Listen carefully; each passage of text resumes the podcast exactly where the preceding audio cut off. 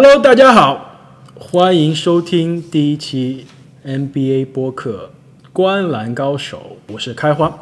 大家好，我是阿木。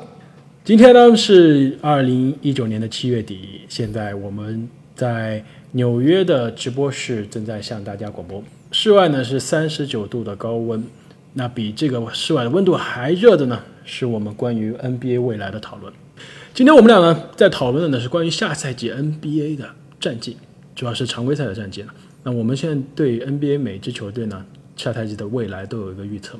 那么预测的基准呢是这个美国拉斯维加斯最新开出来的下赛季常规赛每个球队胜场次的这样一个预测。那么把这个这个拉斯维加斯的预测呢作为我们预测的这样一个市场的预期，这也是基本上现在美国体育媒体啊相对比较啊、流行的这样一个定量的这样一个做法。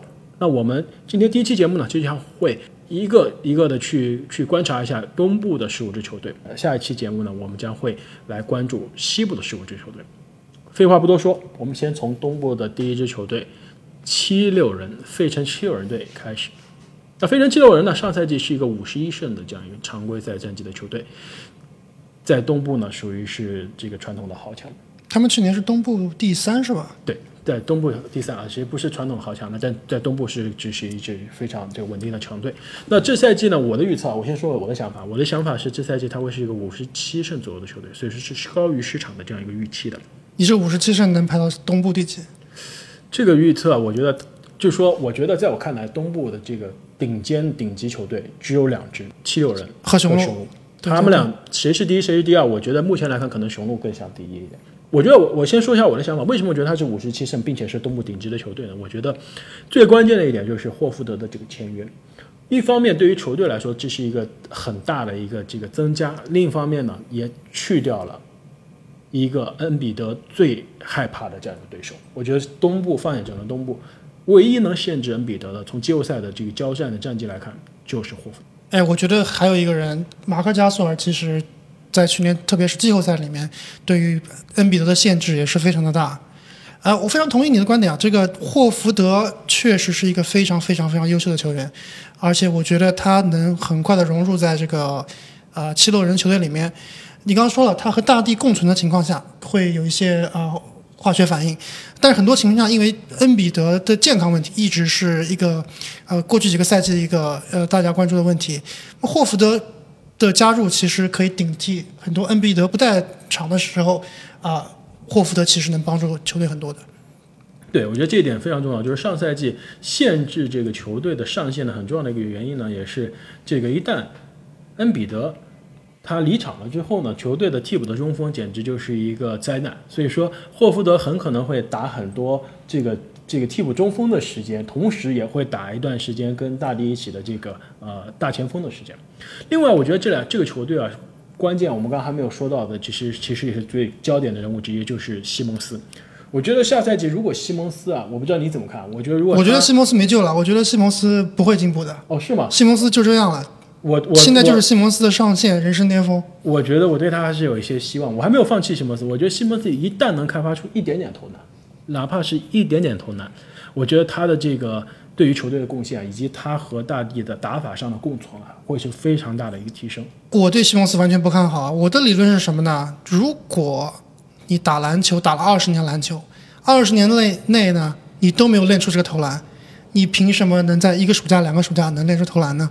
对，同时你还在跟卡戴珊交往，呃对，卡戴，哎，他们分手了，最近其实他们现在还在一起，真的假的？真的。这个我我卡戴珊不是跟库兹马在一起吗？哦，真的吗？啊那为什么美国的媒体还能拍到他们俩在一起的照片呢？啊，这个他们这个圈子就比较乱，我们就不。多聊了对，太乱太乱。好，那我们下面来看第二个球队，第二个球队就是芝加哥公牛队。公牛队去年是二十二胜的这样一个球队，现在市场预期啊是三十一点五胜，这是非常的奇怪的，这个太十场的这个无法理解呃提升，我也是无法理解，所以我预测它是二十六胜左右的一个球队。我预测二十八胜，可能比去年稍强一点吧，但是他肯定还是个烂队，毫无疑问，对吧？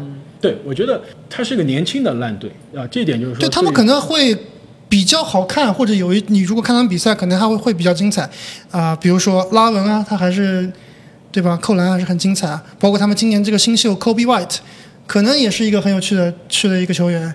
但是总体来看，这是还是一个对而且他挺烂的球队。中锋位置上的这个洞啊，就相当于还没有补上。卡特受伤了，上赛季基本上打了一半就报销了。那这赛季什么时候能回来还是不确定。而且上赛季还有个小洛作为一个临时的客串中锋，那底上这个位置，现在连小洛都走了，所以说。嗯，空中的这个阵容啊，充满着问题，我们都看来是都不看好。我们不看好，完全不看好。对，好，那这前两个球队我们观点都一致，不知道第三个球队你怎么看？凯尔特人队凯尔特人队，啊，凯尔特人队啊，上赛季呢是一支四十九胜的球队啊，现在市场预期是四十八点五胜，基本上是一致的。我觉得他们比去年要差很多。我的预测是差四十二胜，差很多。哦，我的我的预测是四十二胜，将将超超越这个百分之五十的胜率。啊、我的观点是这几点吧。首先，欧文换成了肯巴沃克。欧文去年是大家都说欧文去年打的差，欧文去年再差，他也进了 NBA 第二阵容。肯巴沃克去年可能是他的人生最最长的一个赛季，他进入了才进入了联盟三阵。我觉得不管怎么说，沃克是一个不如就欧文的球员。更重要一点呢，是我们刚刚前面讲了霍福德的离开，霍福德是在我觉得在凯尔特人队里面的位置的重要性是比欧文还要高的。我非常同意你的观点，就是说在对于霍福德的这个角色上，但是我觉得凯尔特人呢，他是个典型的上赛季是个典型的一加一小于二的情况。欧文作为一个球员，固然他非常的个人能力很强，但是他对于球队球队的这个更衣室化学反应的这个副作用实在是太大。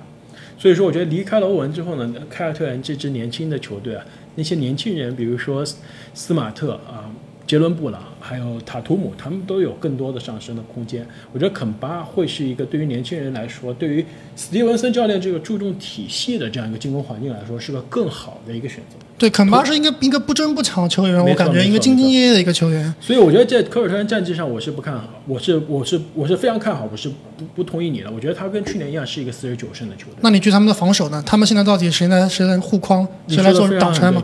过去几年，凯尔特人都是一个以防守见长的这样一个球队建队的思路。我觉得球队对于霍福德的想念是远远超于对于欧文的想念的，所以把霍福德换成了可能史上防守最差的这个中锋之一的坎特，所以球队整个建队思路都可能发生变化。但是你没有提到的一个关键的一点呢，就是海沃德的伤病。上赛季的海沃德，我们可以明显看出他已经不是受伤前的海沃德了。所以说，如果这赛季的海沃德能恢复到他爵士最后一个赛季的水平，甚至百分之九十那样的水平的话，我觉得对于上赛季来说都是个很大的提升。海沃德，我觉得他很去年很大的一个问题是，他和塔图姆、他和杰伦布朗这三个人是不是很兼容的？我不是我不知道你觉得这个下赛季凯尔特人的首发阵容应该是什么样子？我觉得可能是肯巴沃克，他的替补呢是斯马特，然后首发的这样一个呃得分后卫应该是杰伦布朗，首发的呃小前锋应该是海沃德，大前锋塔图姆，中锋坎特。我觉得斯马特是非常非常重要的，我觉得斯马特必须要首发。但是如果他首发的话，他们的这个替补的空位将会是一个空缺。但是他们的首发，你的你的阵容首发里面真的是防守真的非常非常成问题。没错，我觉得这会是一个问题。好，那么下面到下一个球队啊是华盛顿奇才队。啊，奇才队呢，上赛季呢，在经历了这个沃尔的大伤之后呢，跌跌撞撞，还是拿了三十二场的这样胜场。现在呢，市场对他预期是二十七点五场，所以说是有个五场左右的下降。我觉得这个下降是还不够明显。我觉得下赛季奇才就是个二十二胜左右，东部摆烂的球队。东部最差的球队之一是吧？你的观点是我觉得他跟去年应该差不多吧，因为你看他的阵容其实跟去年也差不多。我觉得其其他这个球队也没什么好聊的，我主要就聊两点吧。第一点是大家可以多关注关注这个他们今年的新秀八村垒，一个日本小伙，可能下一个字母哥，可能是大家说可能是下一个字母哥。我看他的身体条件可能比同年龄的字母哥要差一些吧，差差。但是我觉得他的技术，总体的技术还是要比对，我不知道有没有看他夏。季联赛啊？夏季联赛，我觉得他在进攻端体现出来的沉着和出手的这样一个手感的柔和，可能是因为他有亚洲的这个亚洲球员的基因啊。我觉得还是很不像一个新秀的感觉啊，可能在感觉有在 NBA 打了可能两三年的这样一个水平，让我觉得还是眼前一亮啊。对对对，我第二个点就是说，不管怎么样吧，我们的预测都是二十多胜，市场预期最多三十胜，怎么样也是离这个季后赛啊非常非常的遥远。我觉得对于奇才现在的建队思路应该是摆烂。摆烂，赶紧交易比尔。对，我觉得比尔是一个非常优秀的球员。二十二胜的这样一个预测，我际上基于他可能会，就是说停比尔，让他休息，或者甚至是直接交易比尔，然后彻底摆烂。我觉得这对于奇才来说是一个最好的建队的这样一个思路。与其，而我如果我是比尔的话，我会直接要求交易离开的，因为这个球队现在已经没有希望。沃尔的大合同加上他的伤病，基本上基本上对于奇才来说，未来五年的这个啊争冠的这个可能性已经完全没有了。好，下一支球队呢，同样是值得让人期待，一个这个东部的强队，叫做尼克斯队，纽约尼克斯队，传统劲旅，传统劲旅啊，就是说，这支球队呢，去年在这个摆烂的这个道路上走得非常的远，虽然还是没有签到这个状元签啊，所以说他十七胜上赛季，这赛季呢，市场对他预期减少二十九点五胜，这意味着这个尼克斯队将近会有十二场左右的这这个增加，我不知道你是怎么看的。哎，我看了一下，我们俩的预测竟然完全一样，都是二十一胜，比去年稍稍有所进步，但是可能仍然是联盟最差或者联盟倒数第二。呃，我觉得这支球队已经没有什么值得大家提的了。我觉得唯一的亮点对我来说，可能就是米切尔·罗宾逊。对这个球员，我是非常非常喜欢的。去年在大家并不是很看好刚开赛的时候，我就已经看出他的潜质了。但他最大问题是他总犯规嘛，他经常打十五分钟就被负六犯罚下。大胆预测一下，我觉得罗宾逊这赛季应该就是 NBA 的这个盖帽王的这个最热门的人选。对他去年如果怎么说那个打够的这个打够时间三十六分钟，对，他是联盟第一的。对对。然后同时呢，我觉得他未来五年啊都会是 NBA 最佳防守阵容的这个候选人。我觉得是非常有力的候选人。同时呢，我觉得尼克斯也可能会在三年之后把他交易走，然后换来不知道大家可能不认识的一些啊其他的。对，这是正常操作，正常的尼克斯操作。另外一点，我觉得这个球队啊，这下赛季的看点就是说，他这休赛期签了四个大前锋啊，同时在他已经有两个乐透新秀的这个空位的基础上，又签了个空位，所以说他这个阵容怎么样啊？打出一个大家闻所未闻的这个首发阵容，也是值得大家期待的。对对对。最后一点，巴雷特，大家可以还是可以关注一下。我们当我们看到他的夏季联赛表现，也是让人眼前一亮。好，那第七支球队呢是印第安纳步行者队。步行者队呢，上赛季也是默默无闻啊，在这个奥拉迪波受伤之后呢，球队战绩开始有所下滑，但是还是一度超过了这个凯尔特人，成为了西部的这样一个第四。虽然最后被海人超越，并且在季后赛被横扫，但是他四十八场的这样一个胜场呢，还是相当不错的一个。而且是在没有奥罗迪迪波的情况下，对奥拉迪波受伤的情况下。然后这赛季呢，市场预期四十七点五，跟这上赛季差不多。我的预测啊，步行者是这赛季这个夏天休赛期。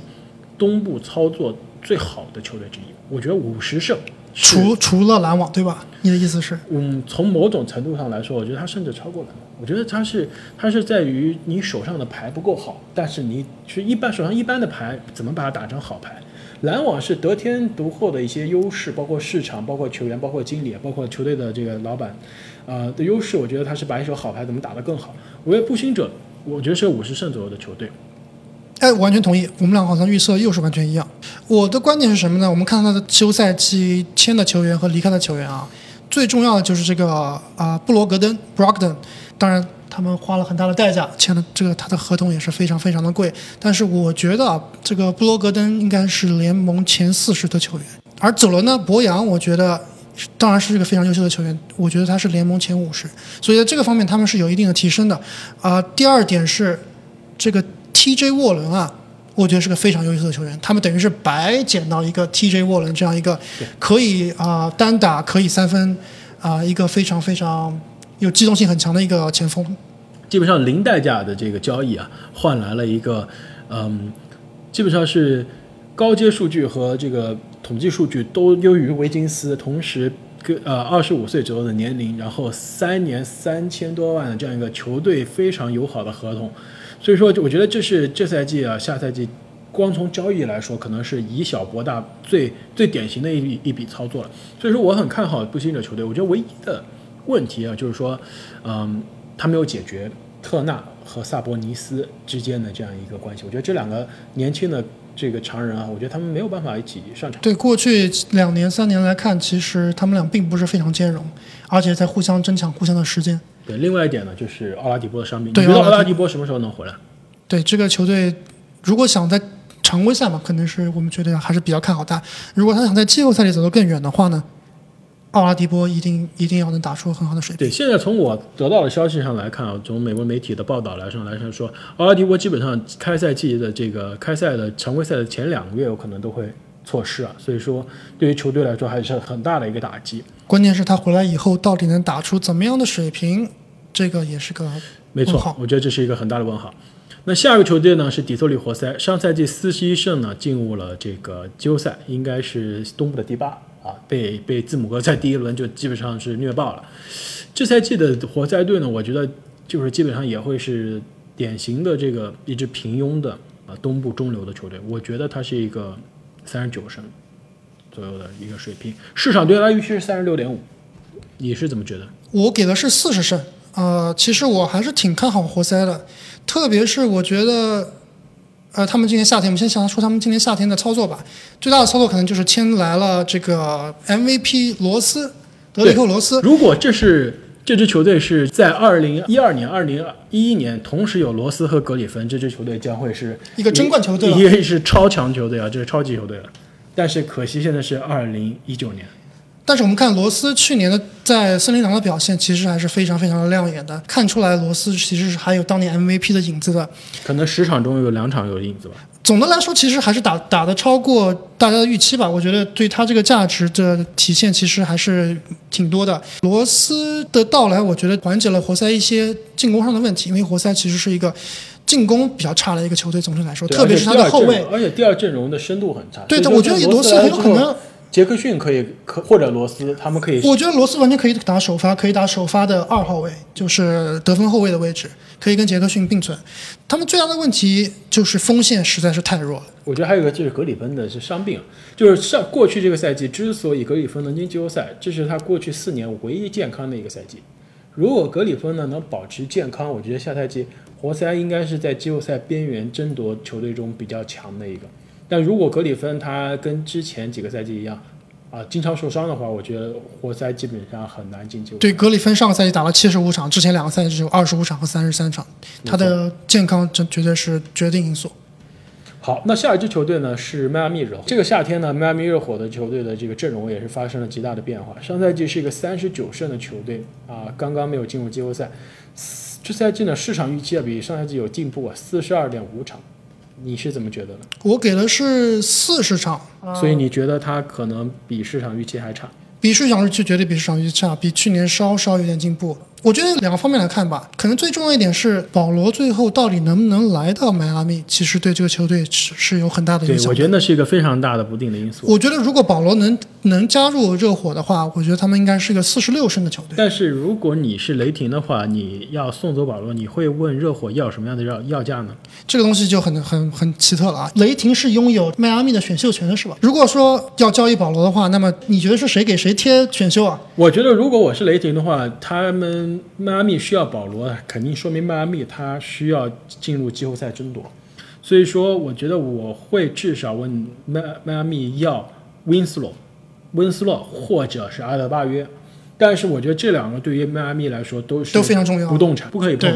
所以我觉得这个交易现在来说还是有点远。那另外，我觉得迈阿密呢，我其实我不同意你的观点，我觉得他会超出市场预期。我觉得他是个四十三胜左右的球队，刚刚超出市场预期。我觉得我看好的一点呢是吉米巴特勒，我觉得吉米巴特勒这样的一个球员是迈阿密过去几年，呃，基本上在巅峰韦德和詹姆斯之后就没有再有过的这种水平的球员。好，下一个球队呢是非常有趣的，基本上是在几个月之中命运就发生了极大的反转的一支球队，就是多多伦多猛龙队。上赛季呢不用多说，四十八胜啊，这个常规赛第二，这个但是呢季后赛时一直下到了最后夺得了冠军。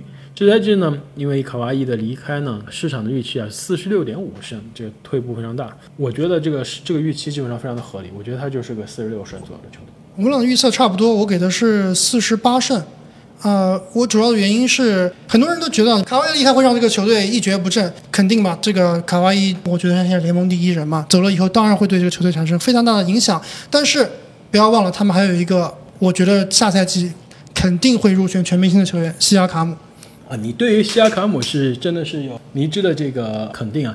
我觉得首先呢，就如果我们看下赛季上赛季啊，没有卡哇伊情况下，西亚卡姆的这个得分啊是比有卡瓦伊的情况下，场均是高了差不多三分分将近对嗯，这是个非常高的一个提高。所以说，我觉得下赛季西亚卡姆的这个数据应该不成问题。我觉得关心的是他能不能作为一个带队的领袖，能不能把球队的这个战绩提升上来。我觉得现在球队最大的一个问题是一个啊、球队的这个老龄化。就是说，无论从洛瑞还是到加索尔来说，都是比较老的一个球员，老龄化的问题其实还是挺严重的。另外一个呢，就是张铁林的离开，我觉得卡尔伊的离开很受伤，张铁林离开，我觉得同时也非常受伤。我觉得就是说，原来啊，猛龙之所以能夺冠，就是他首发的五个人都是顶级的防守，现在相当于首发五个人中少了两个顶尖的防守球员，那这两个洞怎么弥补上？现在是个疑问，我觉得有比张铁林更厉害的防守球员将会进入他们的首发名单。叫做范乔丹，我觉得他防库里这种类型的球员可以，但是张铁林是可以从一号位防到四号位的。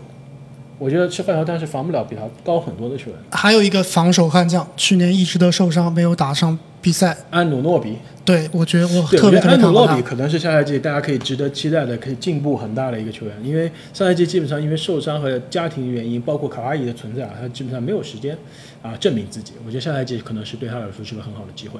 那下面我们来看另一支球队，是我们纽约真正的唯一的一支 NBA 球队啊，叫做布鲁克林篮网队。你怎么把那个传统劲旅给忘了？呃，那一支球队现在基本上更接近发展联盟。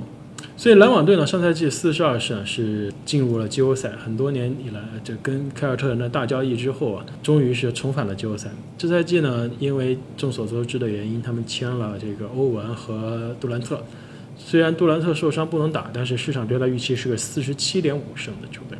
我觉得这个很中肯的一个预期，我我的预期也就是四十八胜。其实我觉得篮网是一个比较 risky 的一个球队，可能打得好的话，我觉得可以到五十二胜；打得差的话，可能就跟去年差不多，四十三、四十四的样子。关键可能就是看欧文了。对，首先跟告诉大家一个秘密啊，其实因为纽约就这样一支 NBA 球队啊，所以我们都买了这个这赛季的篮网的这个赛季的季票，所以说我们会看很多篮网现场看很多篮网的比赛。呃，我觉得你说的很对啊，说欧文是很关键，但是包括小乔丹，我们差点忘记了这个重要的签约，对吧？买二送一送了一个小乔丹，但是我觉得除了这个欧文和小乔丹之外，关键一点是我觉得是勒沃，我觉拉得是威尔是吧？对，我觉得 Levert 是篮网下赛季决定他的这个天花板高度的最重要的球员。我觉得上赛季他在受伤之前基本上是全明星的数据，十八分、五个篮板、五个助攻，但是后来受伤了，受伤回来之后很明显是呃需要一段时间恢复。我觉得，但是他季后赛打的还不错。就这赛打的很好，我觉得休赛期恢复之后，我觉得他很可能回到这样一个十八分啊四五个篮板、四五个助攻的水平。我觉得这对球队来说很重要。对拉这个拉威尔其实应该是篮网的当家球星啊，大家一直觉得啊，去年这个拉塞尔进了全明星，然后签了大合同，是篮网头号球星。其实，在拉威尔受伤之前，其实他才是真正篮网的头号球星。没错，我觉得在基本上如果没有勒维尔受伤的话，这个拉塞尔的这个爆发的全明星赛季，我觉得基本上也是要打打折扣，打打折扣的，而且他肯定拿不到，我觉得他肯定拿不到这个顶薪合同的。我我我非常同意啊。好，那下一支球队呢是亚特兰大老鹰队，这支球队呢上赛季是一个二十九胜的一个球队啊，就是没有进入季后赛。那这赛季呢市场预期有所提高，三十三点五。我首先来说一下我的看法，我觉得这是整个东部最被低估的球队，没有之一，这最最最被低估的球队。我对他的预期是四十一胜，我觉得老鹰下赛季会是东部的鹈鹕，他会是一支季后赛边缘，可能进不了季后赛。四十一胜肯定进季后赛了。九九第九名到第十名，就从第八名到第十名左右的一个球队。如果运气好，很可能进入季后赛；如果运气不好的话，不进入季后赛，但也是会在季后赛讨论当中。我觉得他是最被低估的球队。哎，我觉得他应该是确实一个被低估的球队啊。我给的是三十八胜，可能大概就是第九、第十，但是我并不看好他能进季后赛。其实他最大的问题是什么？是他防守真的实在是太差了。我觉得对于这支年轻球队来说，他现在的整个的球队的建队思路就是我不要防守，我就是要进攻。我在每个就是位置上得分的人，每个位置上的人，我都有得分的才华，我都可以在跑步上跑跑垮对面的球队，投篮上投死对面的球队。今年他们也是签了两个前十的，有两个乐透球员，对吧？我觉得 Radish 和 Hunter 啊，这两个我觉得都是在乐透区签的比较好的。我觉得都是有风险的两个球员，上限都有可能比较高，但是很有可能都会比较水。另外，另外一点，我觉得大家谈论很少的就是他们下赛季夏天呢休赛期偷偷的签了贾巴里帕克。签约贾巴里帕克这一点来说，我觉得是非常，相当于我觉得是低风险高回报的一一笔签约。贾巴里帕克呢，我觉得他可以打三号位，可以打四号位。如果老鹰绝对想这个小小球化，他把柯林斯放到中锋，中锋贾巴里打个四号位，我觉得这个球队下赛球会非常的好看，运动性很强，是不是？对，另外我觉得吹杨有可能会成为下一个 NBA 顶级的控卫。我觉得吹杨下赛季有可能进全明星，你觉得呢？我觉得下赛季东部的后卫有多少能比吹杨强？你说的非常有道理，我我支持吹吹杨进入下赛季的全明星。还有一点你忘了，他们还今年夏天引入了一个非常非常厉害的球员，叫做钱多了怕胜四，高富帅。我不知道现在高富帅还在 NBA 能不能打上球啊？但是他对于球队的这个颜值的担当还是非常有贡献。对对对，这个 Instagram 的 subscriber 还是很多的。对，同时有很更多的嫩模会成为这个球队的球迷。那下一个球队呢？是上赛季东部势不可挡的球队，直到季后赛被被这卡哇伊所挡下来了，那就是啊密尔沃基雄鹿。上赛季六十胜，NBA 第一的战绩呢，字母哥也得愿与偿的拿到了他人生第一座的 MVP 奖杯。这赛季呢，市场的预期非常的奇怪，觉得是上赛季可能是超常发挥了吧？市场觉得今年可能是五十六点五胜的这样一个水平。呃，不知道你怎么看？我觉得市场有点低估了。我觉得比较中肯吧，我给的也就是五十七胜，比去年差一点，但是应该还是西部东部第一的战绩。对我我同意，应该是我觉得五十八胜五十七胜比较合理，但肯定是东部第一，或者我觉得第二也有可能，因为我觉得七六人跟他的距离在缩小。我觉得雄鹿是一个没有风险的球队，基本上就是这个战绩了。七六人可能是上限稍微高一些，但也有可能会打得更差。但你觉得球队他失去了 Brogdon，失去了这个米罗蒂奇之后，对他的影响有多大？我觉得非常非常的大，可能在常规赛里面不能体现出来，但是在季后赛里面会体现的更多。啊，实际上 Brogdon 就被换成了马修斯，这个米洛蒂奇被换成了前两天刚刚签下来的科沃。持球上面，马修斯跟 Brogdon 的不是一个级别的，差了太多了，差了太多了，差了太多了。我觉得另外一点大家说的很少的就是，过去这两年季后赛。有个球员，他是常规赛和季后赛的这个这个差距特别大，就是说常规赛打得很不错，季后赛一塌糊涂，那叫做布莱恩索。对，我觉得布莱恩索两次季后赛简直对他的身价和他的价交易价值的这个打击实在太大。对，去年季后赛实际上布莱恩索已经被挤被希尔完全挤掉了。对，有些有些情况下是吧？有这个上场的这样一个价值。我觉得另外一点就是字母哥这个进步，我觉得字母哥每年夏天的进步都非常的可怕。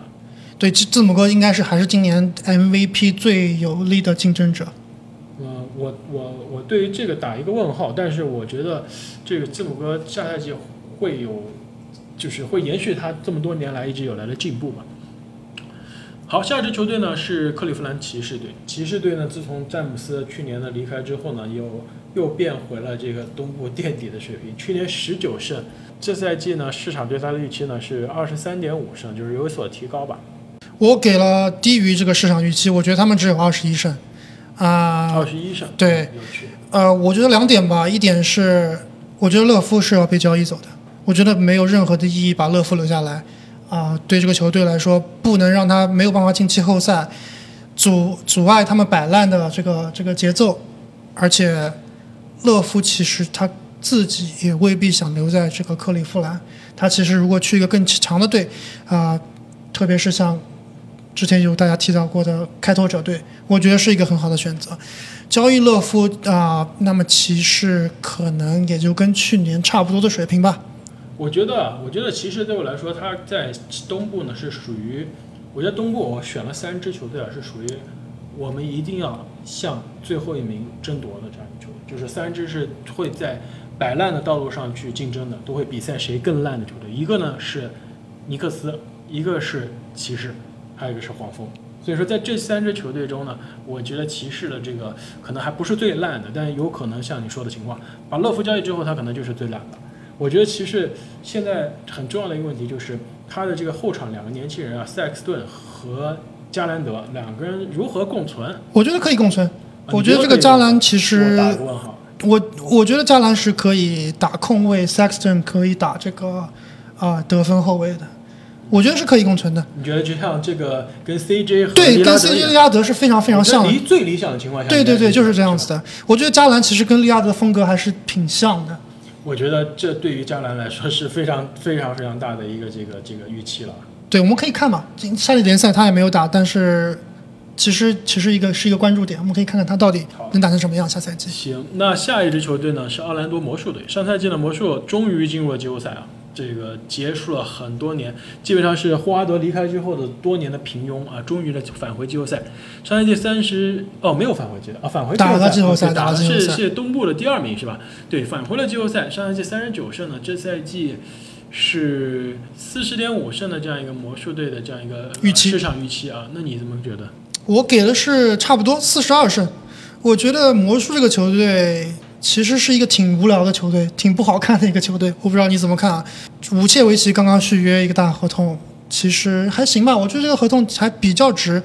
呃，武切维奇可能还是能继续进这个这个全明星，但是我觉得他周围的球员还是差了一点，特别特别是他们的控卫位置实在是太差了。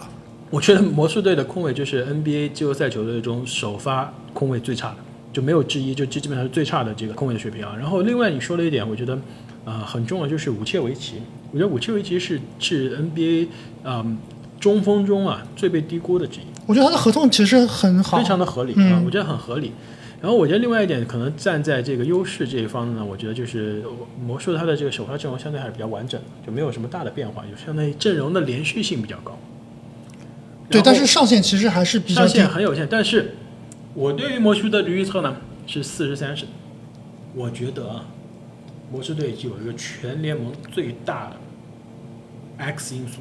我知道你说的是谁，富儿子。我觉得如果富儿子他能恢复到健康，能解决他心理的障碍，能达到大家对他的预期，选秀前预期的一半，魔术队我觉得都有可能可以冲击五十胜。对他，就算是预期的一半，也比这个 DJ 奥古斯丁要强，是不是？我觉得比第一个是奥古斯丁强多了。所以说魔术队呢，其实虽然是很无聊，但是至少富儿子是一个这个这个很不确定的因素。好，那我们东部的最后一支球队最后一支球队啊，也是大家可能普遍预测退步最大的球队——夏洛特黄蜂。上赛季呢，黄蜂也是没有进入季后赛啊，这个差一点就进入季后赛了，三十九胜。那这赛季呢，呃，黄蜂市场的预期是二十三点五胜，这个非常大的一个一个下降。不知道你怎么觉得？我觉得他们就是联盟最差的球队，没有之一。最差没有之一。联盟最差的球队就是黄蜂了。那你觉得黄蜂主要的问题在哪儿？问题是他们没有一个能打的呀。你告诉我，他们有能打的吗？昨天啊，刚在这个 Reddit 上看到一个 NBA 那个美国的网友写的文章说，黄蜂是 NBA 球队中唯一一支你找不出两个人到其他球队都能打首发的。我发现他的每他其他每支球队他都列了两，至少有两个人你是放到其他球队能上首发，黄蜂你找不到，还真的是这样。而且黄蜂你现在都不知道谁能首发，而且球队关键是最惨的是他球队薪金已经锁死了，他已经没有任何空间签任何人。这个罗切尔肯定是要首发的吧？拿了一年两千多万我觉得罗切尔放到其他球队不一定铁定首发，啊，对吧？确实是。去去魔术肯定能首发。对，去魔术，那也只能是魔术了。所以我觉得黄蜂下赛季的看点就是他能摆到多烂。哎，还有一个，你觉得林书豪有可能去黄蜂吗？我觉得林书豪很有可能回亚洲啊。现在从各种看法来说，您说如果在 NBA 拿不到足够的合同，他就回亚洲了，因为他已经满足了他作为一个 NBA 球员能达到的无欲无求了已经。对他个人的荣誉、市场的影响、球迷的支持、NBA 总冠军，所有东西都拿到了。为什么我还要留在 NBA 呢？如果我拿不到更好的合同，赚更多的钱的话，确实是，但是我觉得如果他想回来的话，黄蜂可能是我觉得他会是黄蜂或者森林狼队里？最好的球员。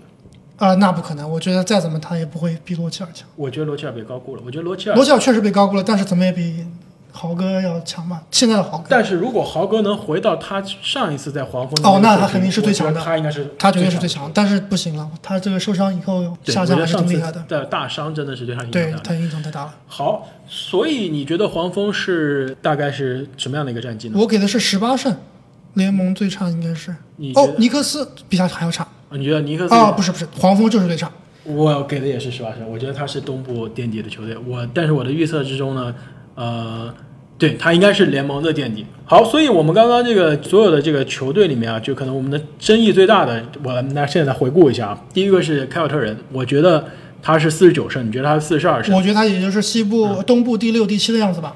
然后是奇才队啊，我觉得他是二十二胜，你觉得他烂的还不够彻底，是二十七胜。然后另外一个我们差距比较大的呢，就是这个热火队，是吧？你觉得他是一个这个四四十胜左右？我觉得他是个四十三胜的。其实他热火应该还是，我觉得还是季后赛边缘球队。季后赛边缘球，我觉得对他也是季后赛边缘球队，但是我觉得可能吉米巴特可能是他过去三四年中最好的一个球员了。他可能会打出历史最好的数据。另外，我觉得阿德巴约也是非常值得期待。好，那我们今天呢，已经跟大家都聊过了这个东部的十五支球队，我们将会在下一集的节目中呢，跟大家一起分享一下我们对于西部十五支球队的看法。如果你对于我们的节目有任何的想法，或者你觉得不同意我们的观点，请在留言区告诉我们。同时呢，希望大家可以多多关注我们《观篮高手》的节目，我们后面会不定期的向大家更新最原创、最深度、最直接、最前线的这样一个节目的内容。同时呢，我们也会在啊、其他的平台去更新我们对于 NBA 的看法，甚至我们也会啊、从篮网队的现场球员通道边上带来最直接的 NBA 的这个现场的内容。好，谢谢大家的关注。